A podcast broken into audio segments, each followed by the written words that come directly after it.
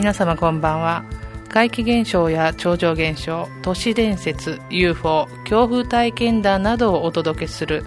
総合オカルト番組オカルト FM エリア78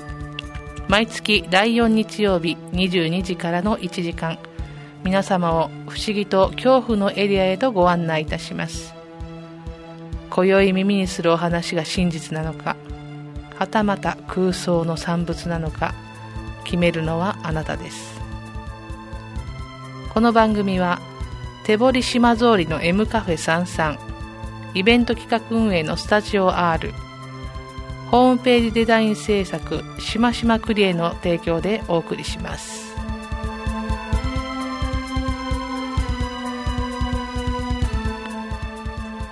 改めましてこんばんは。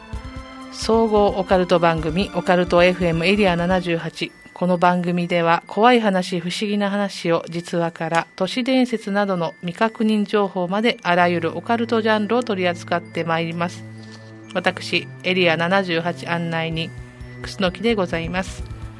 今月は皆さん大好きなあの企画投稿恐怖体験談スペシャルですよ。そして、えー、恐怖体験談といえばこの方。皆さんこんばんは深夜になる隣人良健です。はいこんばんは良健さん。ありがとうございます。はいお呼びいただいてありがとうございます。はいもうね怖い話の会にはね、はい、いつも来ていただいていろいろ語っていただいてるんですけど。ありがとうございます。楽しいです。今月もぜひよろしくお願いいたします。よろしくお願いいたします。はいえ今回ですね投稿恐怖体験談スペシャルということで、はい、恐怖体験談あの番組に届いているもの、うん何件かありますのでちょっとピックアップしてお話ししたいんですけれども、はい、楽しみですね、ね、また両健さんからもちょっとね面白い、はい、面白いって言ったらあれですけれども、ね、興味深いお話を。いっぱい集めてきたんで、はい、伺えるということで楽しみにしております。よろしくお願いします、オカルト FM エリア78この番組は 78.0MHz FM 那覇での放送のほかリアルタイムではリスラジアプリを使ってスマートフォンでもお聞きいただけますポッドキャストでの配信もお楽しみいただけます。FM 那覇公式サイト内ポッドキャスト検索でオカルト FM エリア78を検索してください。また番組へのメッセージを受け付けております。皆様が体験した怖い話不思議な話や番組へのご意見ご要望などお寄せください。メールはメールアドレスメールアットマークオカルトドット沖縄メールアットマークオカルトドット沖縄。えまたはオカルト FM エリア78のツイッターアカウントへの DM や、えー、オカルト FM エリア78の公式サイトの方からのお便りフォームから送っていただいても大丈夫です。オカルト好きな皆様と続々するような番組を作っていけたらと思っております。どうぞよろしくお願いいたします。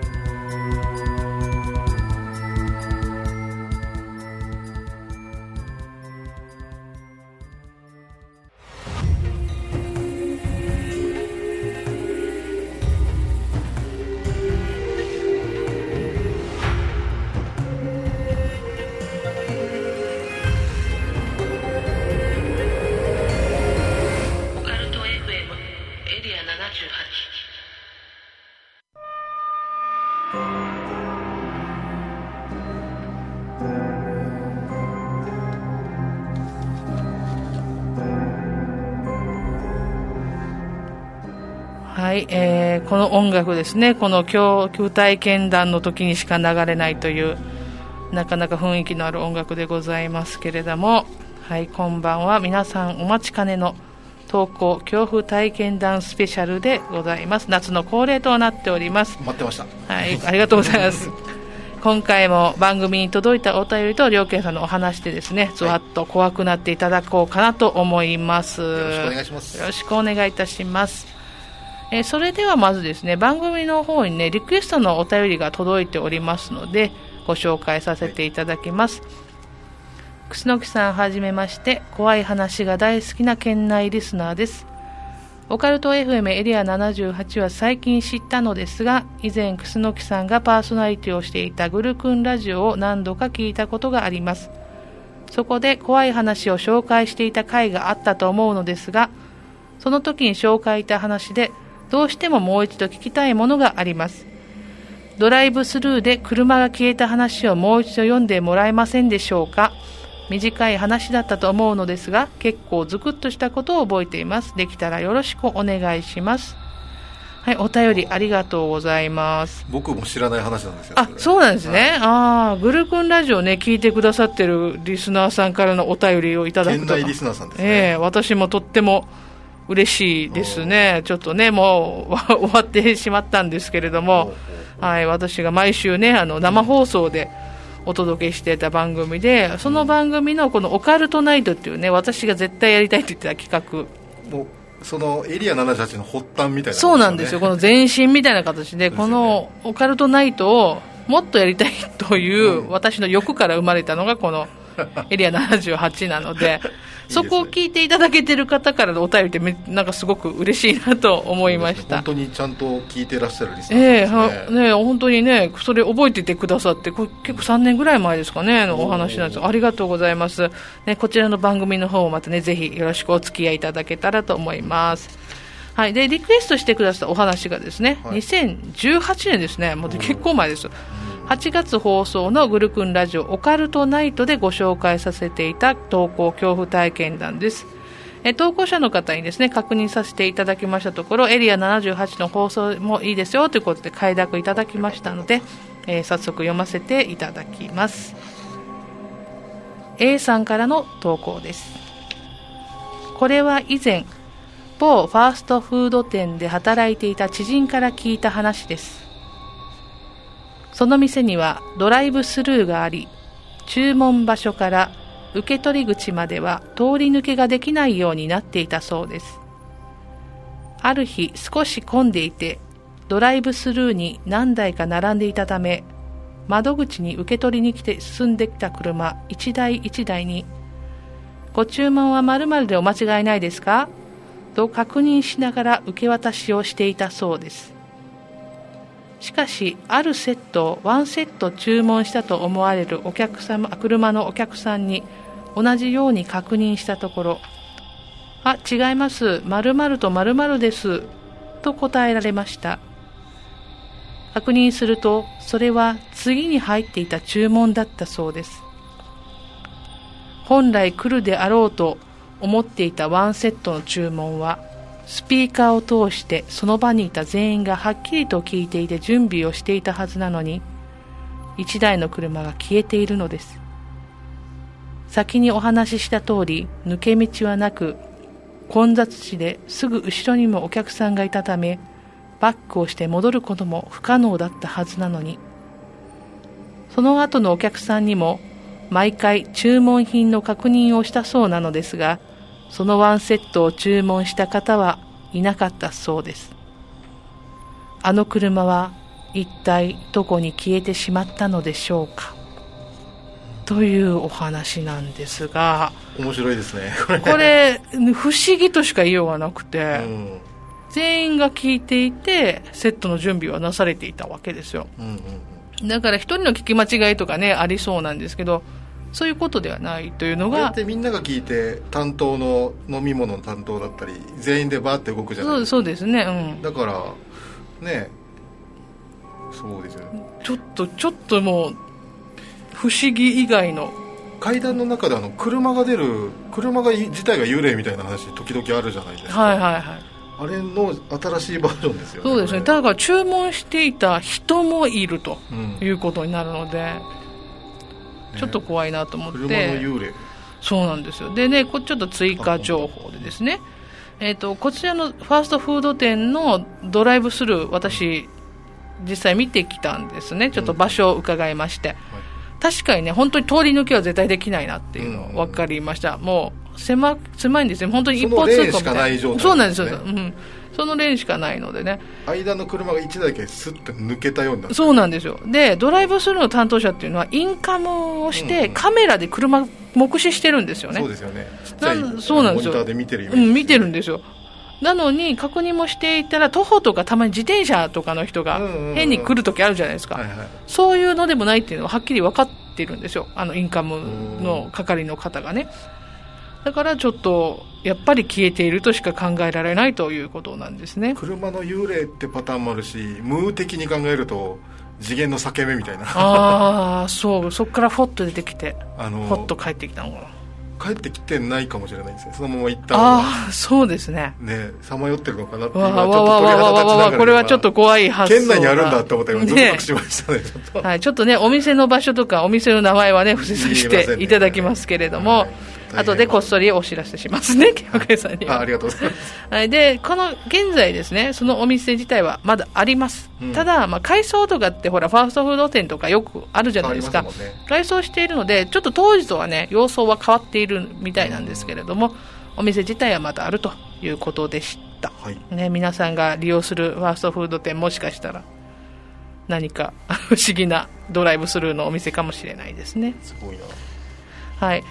でね、ここからは新しく番組の方に届きました恐怖体験談をご紹介してまいりますね。はい車が聞いたお話というのを読ませていただきましたので、次の恐怖体験も消えるお話をしたいと思います。はい。M さんからのお便りです。こんにちは。以前も恐怖体験を投稿しました M です。今日は怖いというか不思議な話を投稿します。先日買い物から帰る途中に起きた出来事です。通り慣れた道を自宅へと運転している途中交差点で停車しました。右折レーンに入り対向車が切れるのを待っていました。片側1車線の道路から片側2車線の広い道へ入るためのレーンです。帰宅ラッシュの時間ではありませんがそれなりに交通量は多い場所です。ふと視界の右側に車の間から道路を横断する男性の姿が見えました。私は右折するので歩行者の男性に注意したのです。注意していたのですが対向車の状況を確認するために視線を一度前方に向け車が途切れたことを確認しすぐ視線を右方向へやったのですが男性の姿がありません。横断の途中だと思われるタイミングです。周囲に目をやってもその男性どころか歩行者は一人もいませんでした。一瞬視線を外した間に横断中の男性の姿が忽然と消えていたのです。不思議に思いながら周囲に気を配り右折し帰路につきました。帰宅後も気になってしまい改めてその場面を思い出したのですがやはり目の錯覚ではなくはっきりと男性の姿を見ました。そして一瞬で消えてしまったのです。その時小学生の頃にも同じような体験をしたことを思い出しました。実家は家業の事務所兼住宅になっていてお客さんの出入りも多かったです。私は学校から帰るときは裏の自宅の入り口からではなく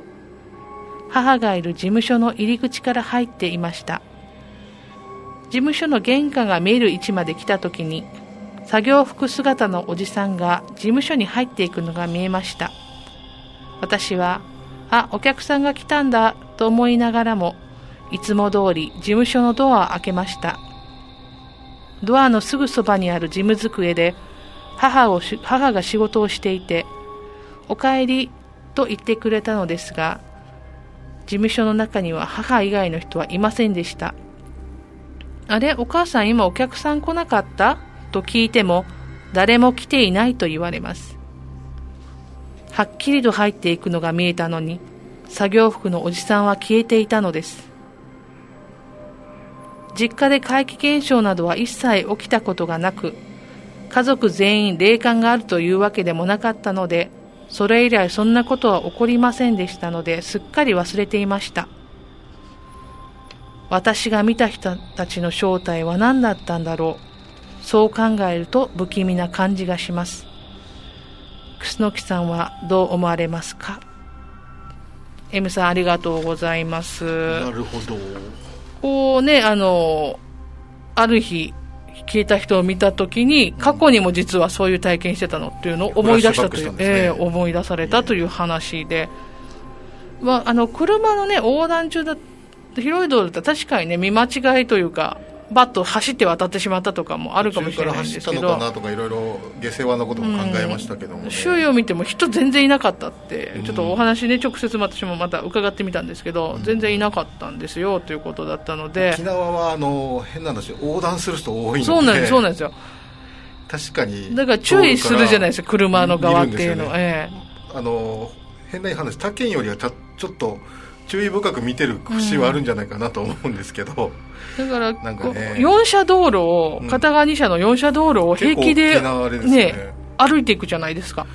そうなんか気にしないで歩いてる人たまに怖い んですよね。よね。もう。人間じゃないっていう今のこの話を受けて、うん、次それを見たら、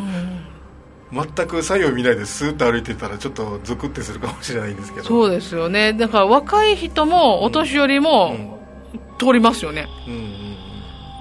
ちょっとね、私が一番理解できない通り方が、このモノレール通りがあるじゃないですか、はい、あの、オロク方面に行く時のモノレールで、あの、えー、イオン、イオンの方とか、はい、あの大きい道ですよ、はい、あれ渡る人いるんですよね。中央分離帯乗り越えていくからそうなんですよ。もう、このモノレールのあの、まさまさってしてるね、この木とか、草があるとこから人出てくるから、すごいびっくりして。あれはね、やめてほしい。本当にね、これ本当ドキッとしますよ。生きてても、亡くなってても迷惑に近いそう、そうですね。亡くなってたら跳ねてもあれですけど、うん、生きてたら本当に偉いことなんでね。本当に歩行者の皆さん気をつけていただきたいなとちょっと思ってしまったんですけど、ね、知り合いの見える芸人さんも沖縄にはいないかな今。内地に行っちゃったんですけど、はい、彼はオートバイ乗ってる時に、えー、全部生きた人に見えるらしくって。ほぼ運転怖いって言ってましたねそうか、こう生きてる人か死んでる人かが分からないっていうのもちょっと怖いですね。彼はその見えすぎて、うん、知り合った頃が髪を長くこう前髪を長すぎてこ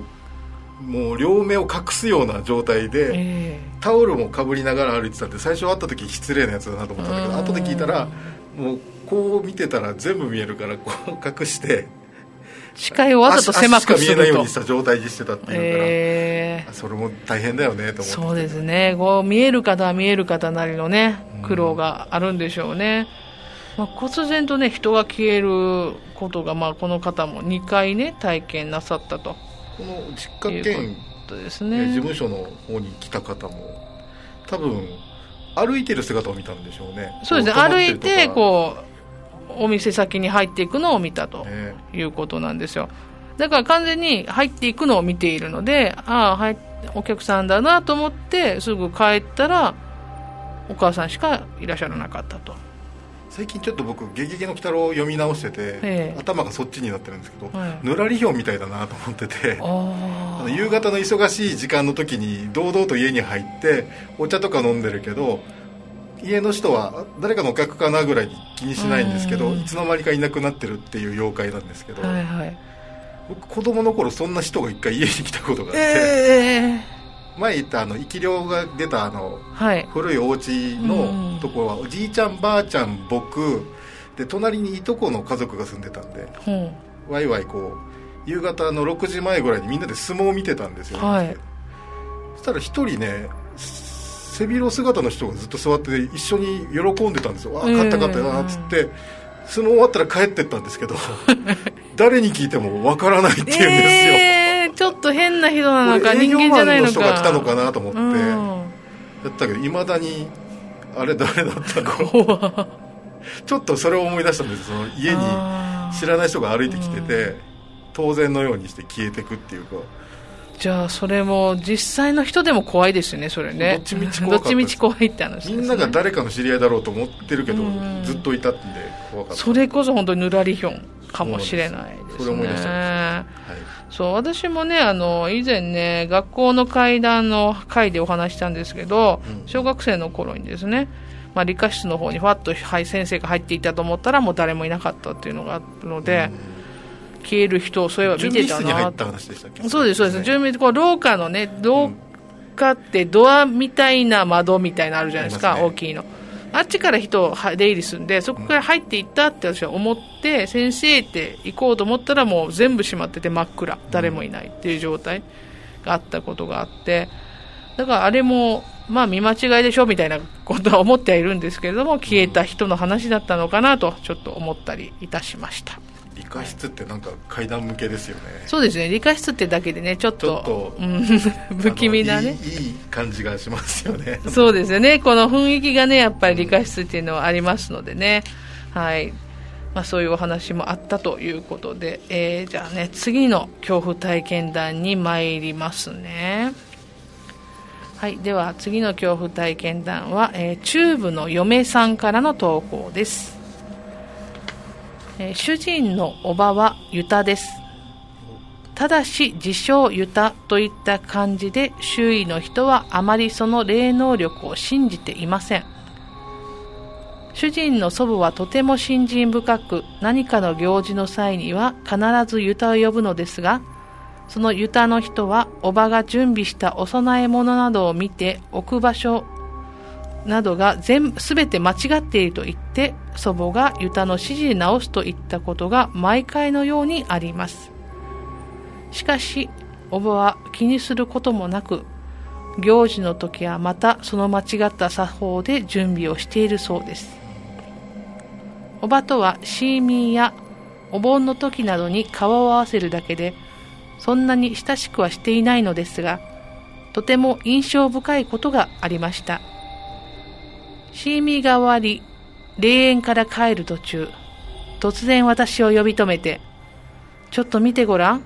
私の手掴まれてるでしょお墓にはいろいろな霊がいるから帰らせないように手を掴まれているのよ。ほら見えるの、見えるでしょ？というのです。おばの手を見ても何の異常もありません。私は軽く流すことしかできませんでした。霊園を出て実家に着くと、またおばに呼び止められます。やっと手離してくれたさ。見てごらん。指の跡がこんなに残ってるでしょ？というのですが、先ほど見た時と同じく、おばの手には何の変化もありませんでした。しかしおばは至って真剣で、ふざけたり、人を怖がらせたりしようといったことは全くないのです。本当におばにだけは手が見えているとでも言うのでしょうか？私は幽霊を見たり怖い体験をしたことはないんですが、おばのこうした言動には気味の悪さを感じます。幽霊が見えているという人たちがみんな嘘をついているとも思いませんが、何かしら心に問題を抱えているのかなと思ったりしてしまいます。私にとっては幽霊より人間の方が怖いです。チューブの嫁さんありがとうございました。これちょっとね変わった投稿ですよね。一瞬幽霊の話かと思ったら、ええー、ユタがね、ね、出てくるからね。それで話かと思ったら。この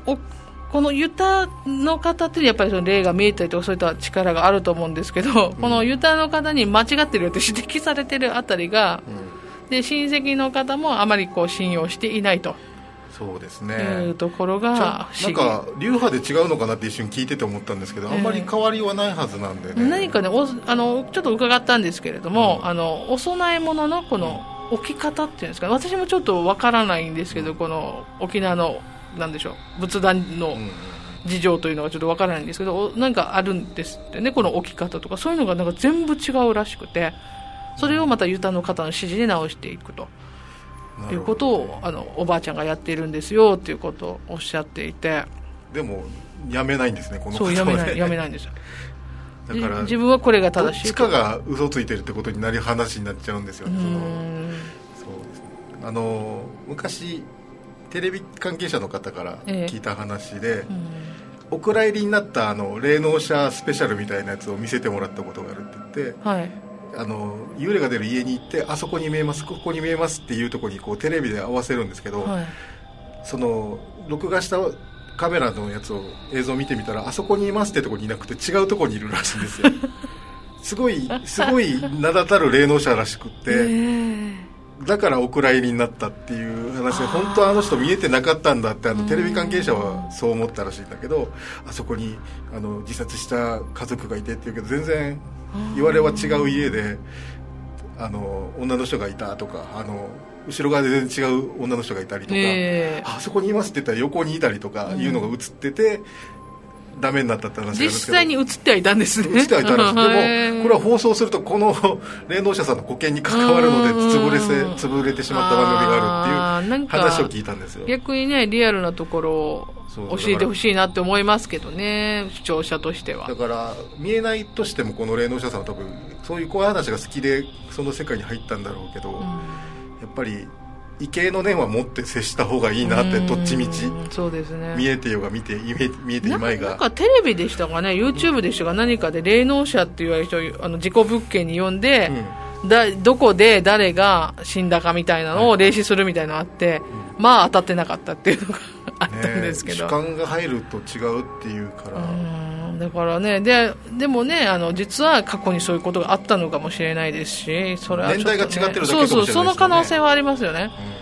うん、なんとも言えないんです後でそれがはって分かるといい階段になるんですけどねちょうどね。実はって言ってるんですけど。全部当たってたとか言ってたちょっとねこちらのあのチューブの嫁さんの親戚の方がちょっと言った、うん、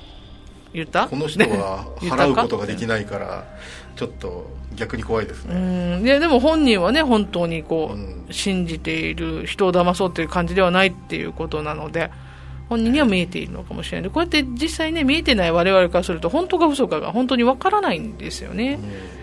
本人には見えているのかもしれない。ちょっと。尊重するしか。そうなんですよ。確かにまあ人の怖さというのも。扱いが難しい人に怖いですよね、うん、ちょっとぞぞっとする話ではあったかなと、うん、身近にね実際にそう言われるとちょっとねこう突き止めてちょ見てごらんって言われても怖いなって思ったりしたんですけどね。はい、ちょっと、ね、そうです。ね少し変わったお話でした、はい、ありがとうございました。はいじゃあ次の投稿に参りましょう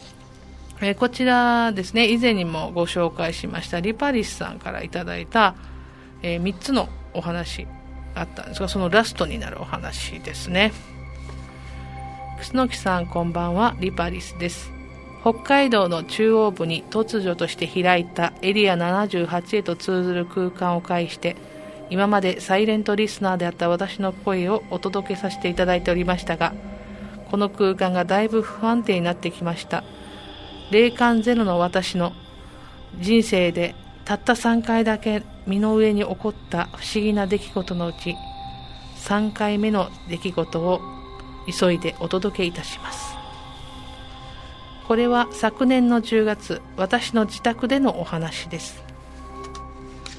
我が家のルールとして夕飯の準備は夫婦で交代当番制となっておりこの晩は私の当番の日でありました。我が家のキッチンは手前の作業台スペースに立つと、その向かい側にリビングと寝室の入り口が見えるのですが、奥のガスコンロやシンクの前には壁があり、家の中を見渡す見回すことができないような作りになっております。細長いキッチンの一番奥には風呂場へ通じるドアがあり、今、妻が風呂に入ったタイミングで、私も夕飯の支度へ取り掛かったのでした。作業台の前に立ち、食材のカットをしていると、リビングからキッチンの入り口まで伸びるキャットウォークを歩いて、我が家の2匹の猫のうち、トラがやってきて、頭上から私を見下ろして寝ています。リビングの床ではもう一匹の白が熟睡中。そんな姿を眺めながら食材を切っていきました。そうやってしばらく経った頃視界の端暗い寝室の中に何かが動きました。ん？寝室を見てみますがもちろん誰もいません。2匹の猫も元の場所で寝ています。しかし視線を外すと何かが動く。そんなことを3回ほど繰り返したのですがさすがに気味が悪くなってきました。何もいないのは分かっています。しかしあえて見に行くのも嫌です。猫。そうだ、猫は人間よりもこういう感覚に優れているんじゃないかな？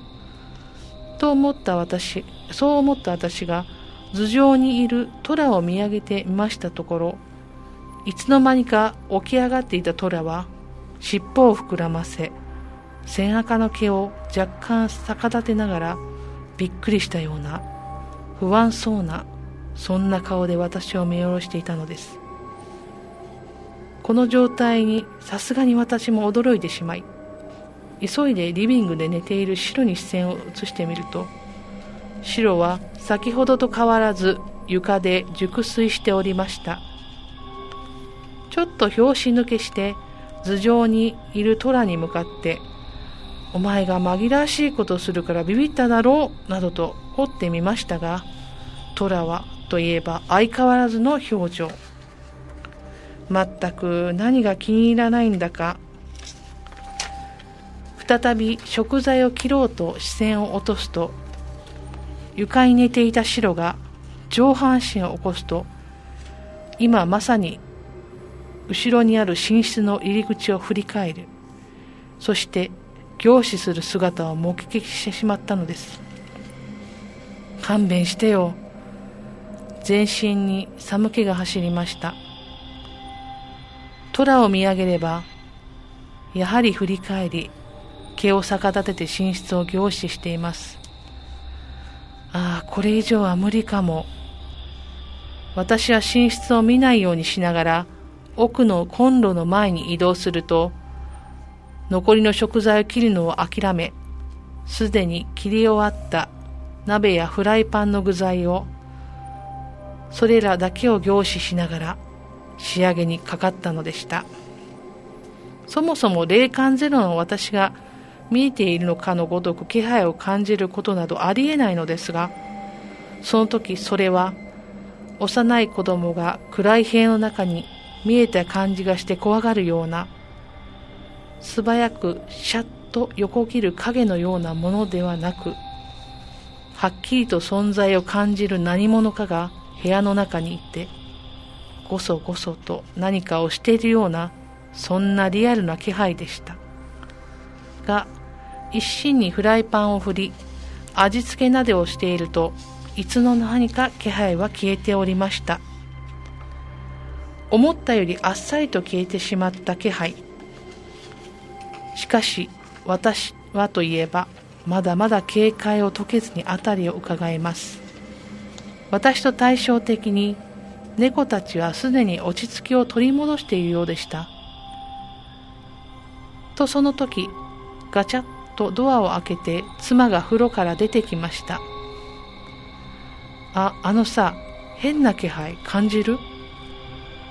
まだ平常心に戻れずにいる私が放った唐突な質問に一瞬戸惑っていた妻でしたがこういうことへの感覚が私より鋭く不思議な体験も今まで多々あったという妻は布団部屋かな？我々夫婦は寝室をこう呼びます。と答えたのでした。ああ分かる人にはやっぱり分かるんだ。なぜか感じる妙な安心感とともに改めて不思議なものの存在を思い知らされる出来事でした。後に妻が語ったところによるとあの時点で気配が薄く残りがのような感じだったがあえて問われたので少し集中したらなんとなく分かった。数日は残りがのような気配があったけど気に食わなかったので用事もないのにどかどかと歩き回ったり電気をつけたりしてやったとのこと。そんなんして大丈夫かよとおたおたする私を尻目にそう笑って答えたのでした報告までにその後我が家は特に変わりなく平穏に暮らしておりますというお便りです。リバイスさん、ありがとうございました。うん、長編でしたね。えー、ごご自宅でね、うん、起こったということでね。気配ってやっぱ怖いですもんね。うん、あの見えなくても何かいるかもしれないって感じるのは怖いですよね。うん、猫飼ってるので、えー、あのそういう猫の尻尾が膨らんで逆立つっていうのが分かるんですけどあれは1匹でいる時とか対象の人間がいる時にしか起こらないんですよ。その知らない人が来たとか。あ、はい、あのエリアあテリトリーにちょっと知らないのが入ったりして興奮するとそうなるんですけど、はい、慣れた人と慣れてる猫がいるところで急に尻尾が膨らむっていうのは結構な怖さですね。やっぱり何かしらがいると考えてしまいますよね、うん、こう犬とか猫がね、まあ、犬とかもふいっとなんか何もないとこ見てたりするとなんか見えてるとかいう話が聞いたことはありますけど、えー、白は多分見えてるけどああまたかって感じの対応で、トラは若いのかな多分、あのトラちゃんの方がねもうすごい敏感みたいな感じでしたね知らない人がうちに宅配便に来た時も慣れてる猫はああってやるけど若い猫はふーってなるのでその差じゃないかなと思うんですけどそれが生きてるか死んでるかは別として、はい、見えたこの猫の差はこういうことじゃないかと勝手に考察をしましたが。そうなんですね。奥さんがちょっと感じるので、うん、布団部屋かなっていうのをお互いで認識した時にあの妙な安心感っていうくだりが出てきたんですけど、えー、やっぱり知らない方が怖いので、結果どうなろうとも一応確認調べるのはやっぱ大事ですよね、ね、正体見て枯れ尾花だった安心もあるし、あでも幽霊かもしれないなだけどあ何もどっちかわからない不安は取り除かれるわけですから、うん、そうですよね。その方がやっぱいいですね。これはいい対処の仕方をしたと 思われますねこの僕ね猫ちゃんとかやっぱり動物は敏感っていうことですけどうちの犬とか家の中で何か見るとか全然なかったですね、飼い主にいて霊感がゼロなのか本当にうちには何もいないのかということになると思うんですけどね。階段好きの方はあの心霊えっと中山一郎さんっていうあの、はいはい、耳袋を書いてる、うん、新耳袋を書いてる方が、はい、ゴーストバスターって言われてて、ええ、心霊スポットに行くとそこが心霊スポットじゃなくなるっていう 本人大好きなのに見たいのに行くといなくなっちゃうっていう方がいるらしいんですけど久木さんもそのタイプかなっていう、えー、で僕ら見たい見たいって言うけどなかなかそうですよ、ね、僕も多分その口だと思うんですけど、もうもう嫌だって言っちゃうのかもしれないですね。見見せませんみたいな感じでね。元気な人苦手そうですもんね、なんか言うもうギラギラでこう行くのは苦手かもしれないですね。見てやろ見てやろみたいな、ね、ちょっと嫌がられてるかもしれません。はいじゃあねここではですね、はい、次からはいよいよ良健さんから怖いお話を伺いたいと思います、はい、よろしくお願いいたします。今日は今日はですねあの沖縄の芸人さんから聞いた話を何点か持ってきたので、ね。はい、それに本当に短いのは短いんですけども、えー、まずあの、えー、木曜オリジンアワー。はい FM 那覇でね、えー、やってますね。はい。その中で喋ってる潤選手今、はい、ネーバーカリーっていうコンビ名になりましたけどその潤選手に会った時になんか怖い話何って聞いたら、ええ、うちポルターガイストあるよって軽くおっしゃるんですよ、ええ、そんなよく聞くけど体験した人いるんだと思って、うん、詳しく聞いたらお子さんがいるんですけど潤選手には、うん、アパートのテーブルの上に子供が散らかしたおもちゃが何個かあってコマ。回すコマありますよね、はい、コマ回しの。あれが置いてあったんですこう斜めに軸の棒が斜めになったままコロンと止まっている状態ってことですね。はい、誰もいないのに急にくるくるくるくるくるくるくるって回り始めたんだって言ってたんですよ。えでどうしたの、うん、それだけって終わったんですけど。だから実際これ本当に逆にリアルだなと思ってて、うん、そこで僕は子供の幽霊見たんだとかいう発展しないし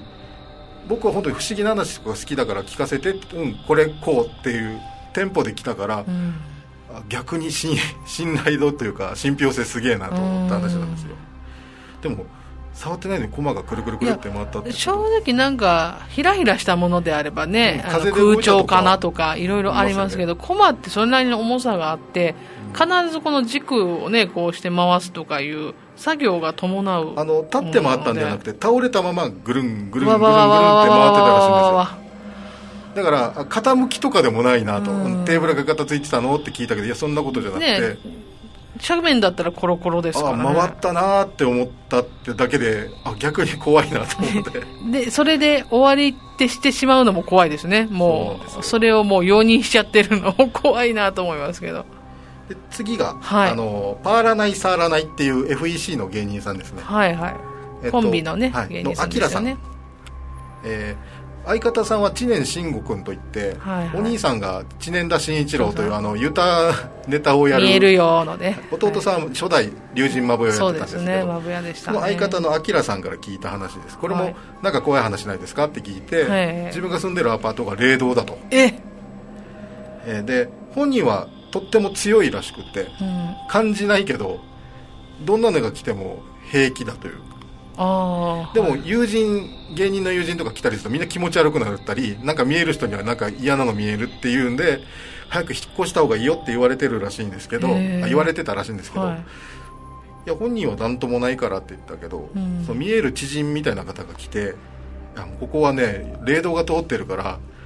もうせめてあの家の玄関のアパートの扉外の廊下に出るその扉の、えー、下の両端に森塩を置きなさいと。おアドバイスをもらったわけですか。じゃあやりますわということで。続けてやってたんですけどなぜかねあの右側の塩だけが水浸しになってるんですね毎回。溶けてるんです、はいはい、そこはもう風も吹くから両方まんべんなく風は当たるわけですけどね、うん。おかしいなと思ってしばらく続けてもずっと右側だけ溶けてるってなるんで後日そのまた別の知人その森塩した方がいいよっていう知人の方に片側だけ溶けるんだけどどういうことって言ったらあ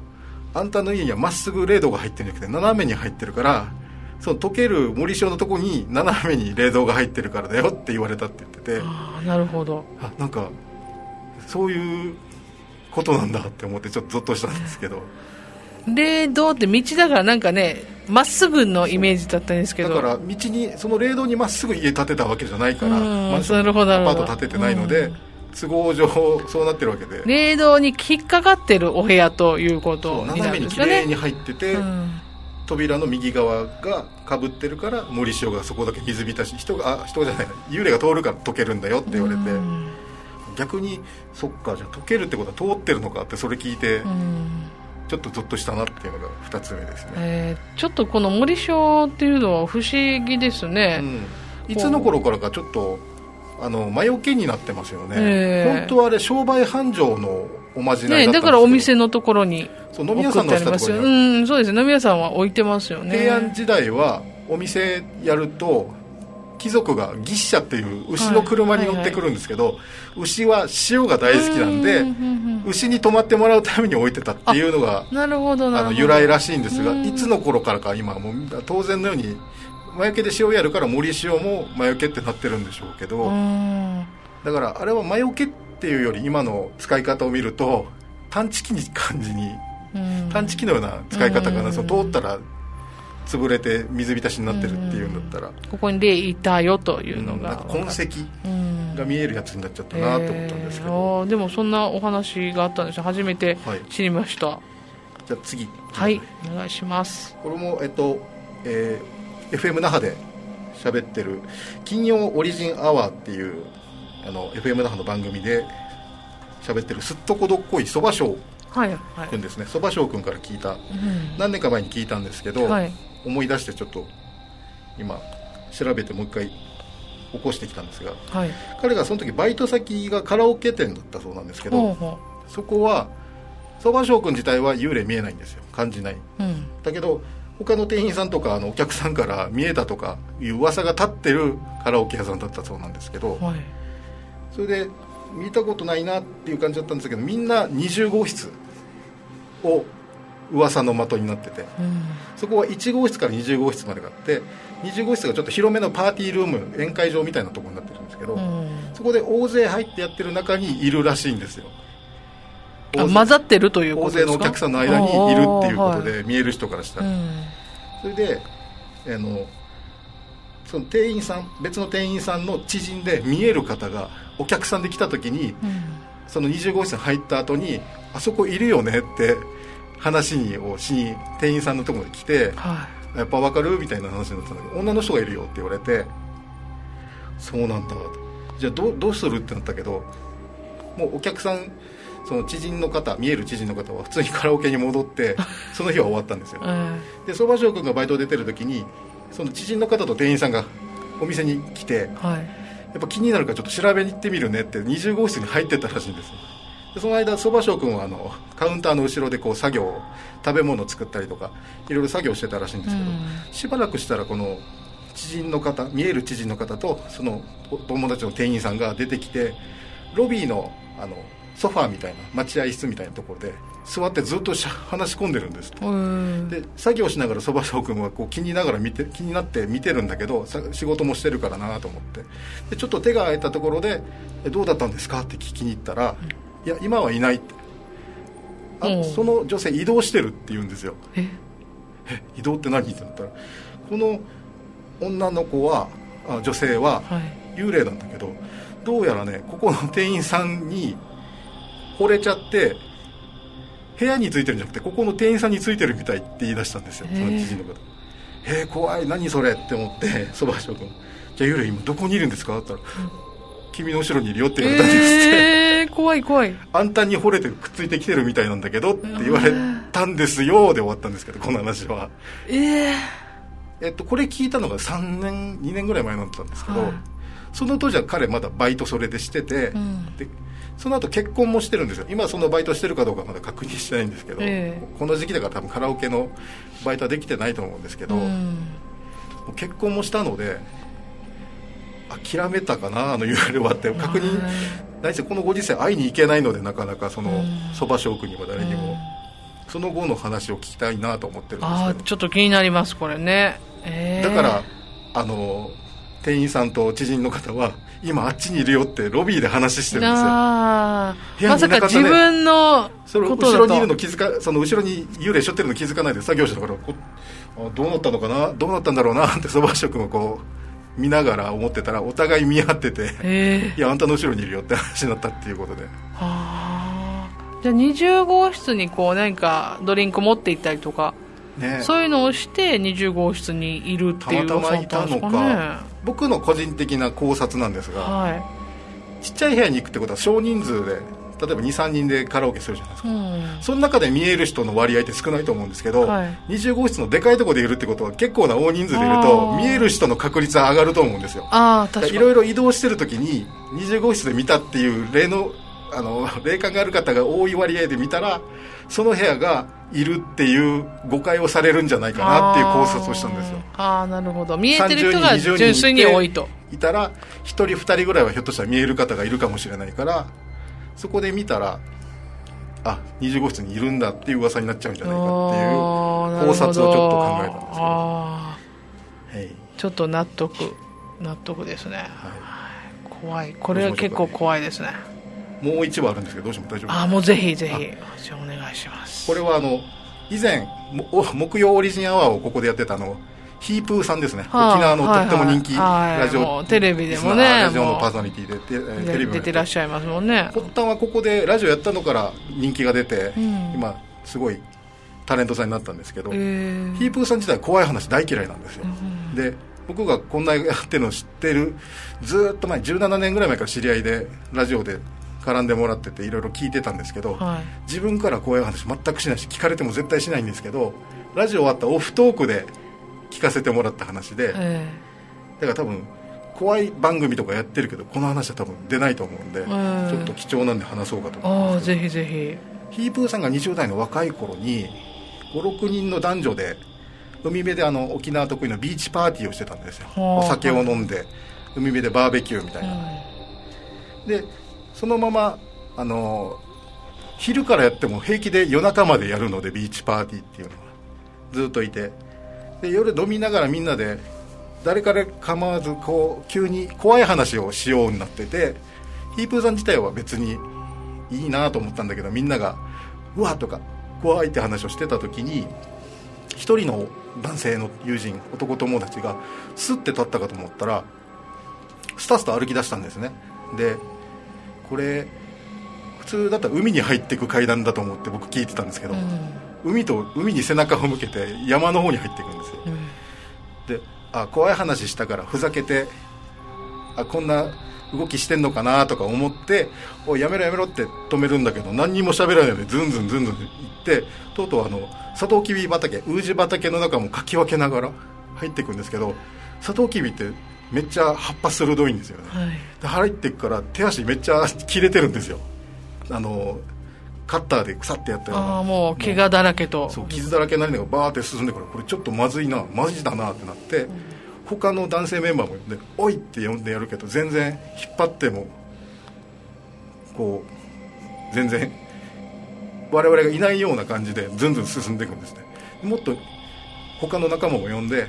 止めに行くぞって言ったら結構先まで進んでて追いかけてったらそこにあった亀甲墓、はい、日本あ沖縄の古いお墓ですね、うんうん、の入り口の壁の方にビタッて張り付いたまま動かなくなってたらしいんですよ。で何ふざけてんの？ってもう帰るよ何やってるって怪我もしてるからって引っ張るんですけど男3人ぐらいか。23人ぐらいでこう引っ張るんだけど全然壁から張り付いたまま動かないんですって。でどうしようどうしようってなった時にもうこれはちょっと沖縄の言い方でまやされてるってその取りつかれてるという言い方なんですけどまやされてる、うん、ね、なってるなってなって、ちょっと引き返してさっきのサトウキビ畑の葉っぱをちぎってそれを結んでサンゴアというあの魔除けですね、はい、沖縄ではトゲの生えたあの長い葉っぱを巻いてあのこれを魔除けにするんですけどこれを作ってそのお友達をビシバシ叩きながら「起きろ！起きろ!」って叩いてたんですって、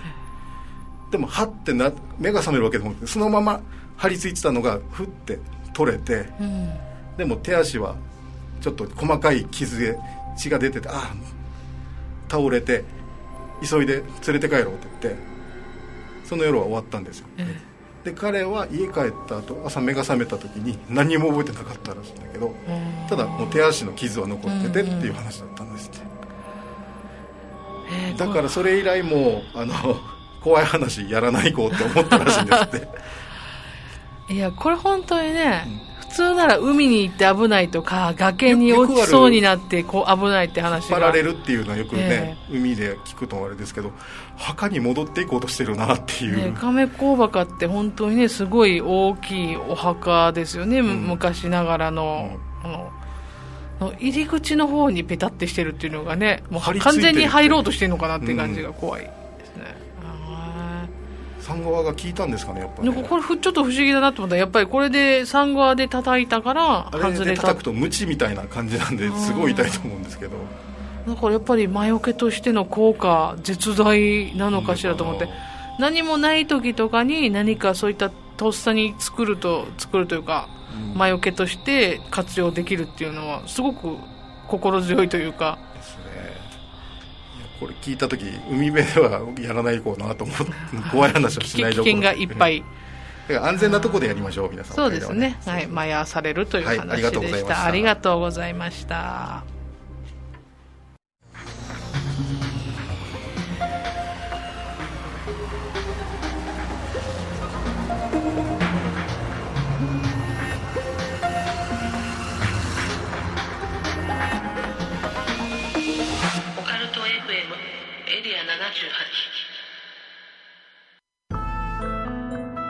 はい、もうエンディングでもう時間がほぼないという状況になってしまいました。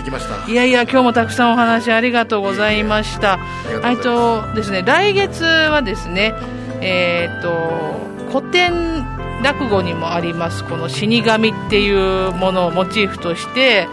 米津玄師さんがね、新曲出されているんですけれども、そう、ね、なんですよ。でね、まあ、8月夏休み怖い話という感じで、日本古来の怪談のお話ししていきたいなと思いまして、引き続きですね、来月も良健さん遊びに来てくださるということで、ぜひよろしくお願いします。ますね、来月もまたね、楽しいお話、まあ、時間いっぱいいっぱいになりそうですけど、はい、楽しいお話をまた一緒にできたらなと思います。はい。はい、えー、これでは来月第4日曜日、7月25日、あすみません7月ですね8月ですね、はい、失礼しました。22時におはお会いしましょう。案内人は楠木と親愛なる隣人両県はいありがとうございます。今宵耳にした話が真実かどうか決めるのはあなた自身です。それではおやすみなさい。良い夢を